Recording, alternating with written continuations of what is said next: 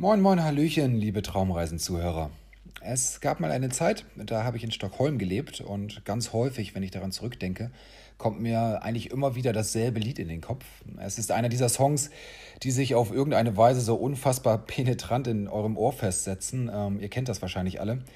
Ähm, und habt das mit ganz anderen oder ganz unterschiedlichen Liedern, bei denen man irgendwann gar nicht so richtig weiß, ob das Stück jetzt grandios oder einfach nur mega anstrengend ist. Da diese Geschichte heute in Schweden spielen wird, kann ich mir gut vorstellen, dass einige von euch jetzt sofort an ABBA denken müssen. Die Band war schließlich auch besonders gut darin, Lieder zu schreiben, die nur dafür gemacht zu sein scheinen, über Stunden in eurem Gehörgang festzusitzen. Aber nein, ähm, heute gibt es kein Waterloo und auch kein Super Trooper, dafür aber einen ganz anderen Ohrwurm für euch. In diesem Sinne viel Spaß bei einer kleinen, kompakten Traumreise nach Stockholm. Barbara Streisand, Stockholm, Schweden.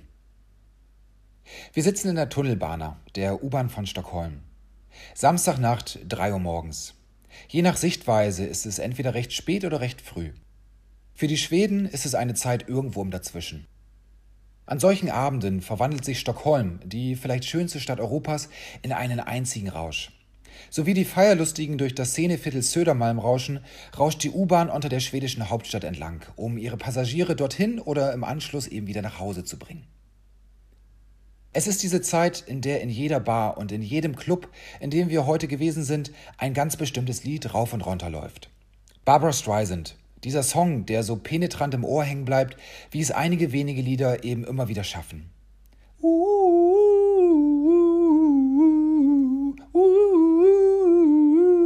Barbara Streisand. Es ist einer der Hits des Jahres 2010.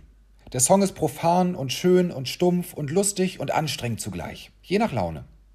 An diesem Abend, in dieser Nacht, ist er grandios. Das finden auch die beiden jungen Frauen, die uns in der Stockholmer U-Bahn gegenüber sitzen. Sie sind beide groß und blond, was dem Klischee, aber nicht vollständig der Realität über die Schwedinnen entspricht. Ja, Schwedinnen und Skandinavierinnen insgesamt sind nicht selten über 1,80 groß. Aber mehr als die Hälfte der Frauen in Stockholm ist entweder dunkelhaarig oder hat sich die Haare zumindest dunkel, meist brünett gefärbt. An der Schönheit der Menschen in Schweden ändert das aber rein gar nichts. Es ist ein Vorurteil, aber wir sehen es einfach immer wieder bestätigt.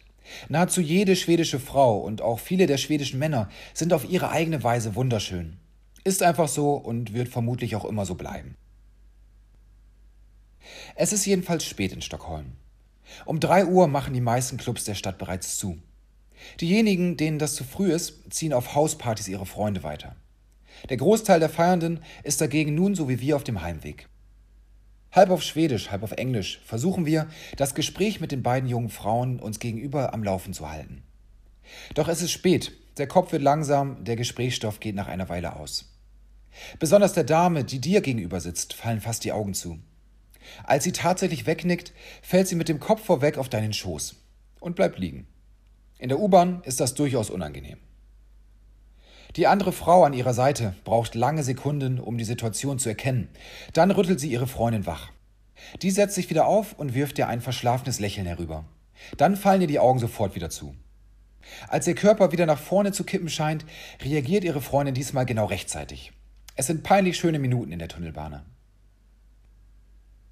Eine aufgedrehte Gruppe Abiturienten steigt an der nächsten Haltestelle zu. Auch sie haben den unvermeidlichen Ohrwurm im Kopf. Barbara Streisand, natürlich. Während sie sich im Abteil gemeinsam an der senkrechten Stange im Durchgang festhalten, summt einer von ihnen das Lied leise mit, die anderen stimmen schließlich ein. Sie werden lauter. Wer von den anderen Passagieren davon nicht genervt ist, der freut sich. Das fröhliche Skandinavien zeigt sich schließlich in dieser Nacht von seiner allerbesten Seite. Innerhalb von wenigen Uhuhus ist das ganze Abteil dabei, das Lied mitzusummen, lauter und lauter. Die U-Bahn entwickelt sich innerhalb weniger Sekunden plötzlich zum Partyzug. Es ist der beste Nachhauseweg der Welt. Als die Strophe mit all den Uhus vorbei ist und im Lied der Name der namensgebenden Sängerin und Schauspielerin erklingen müsste, wird es in der Bahn für einen Moment auf einmal still.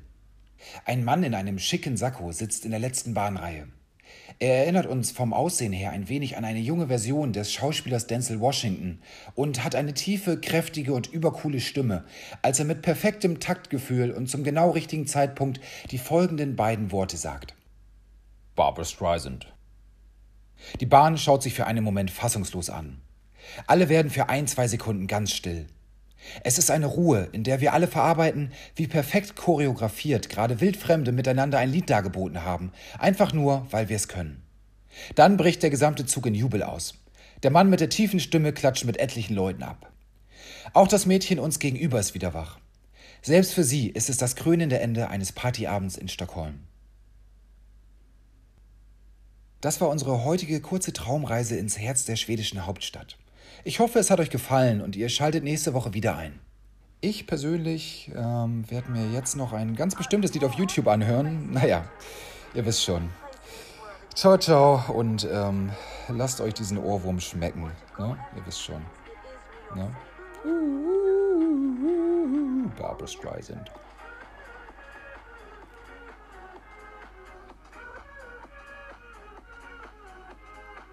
Na, na, na,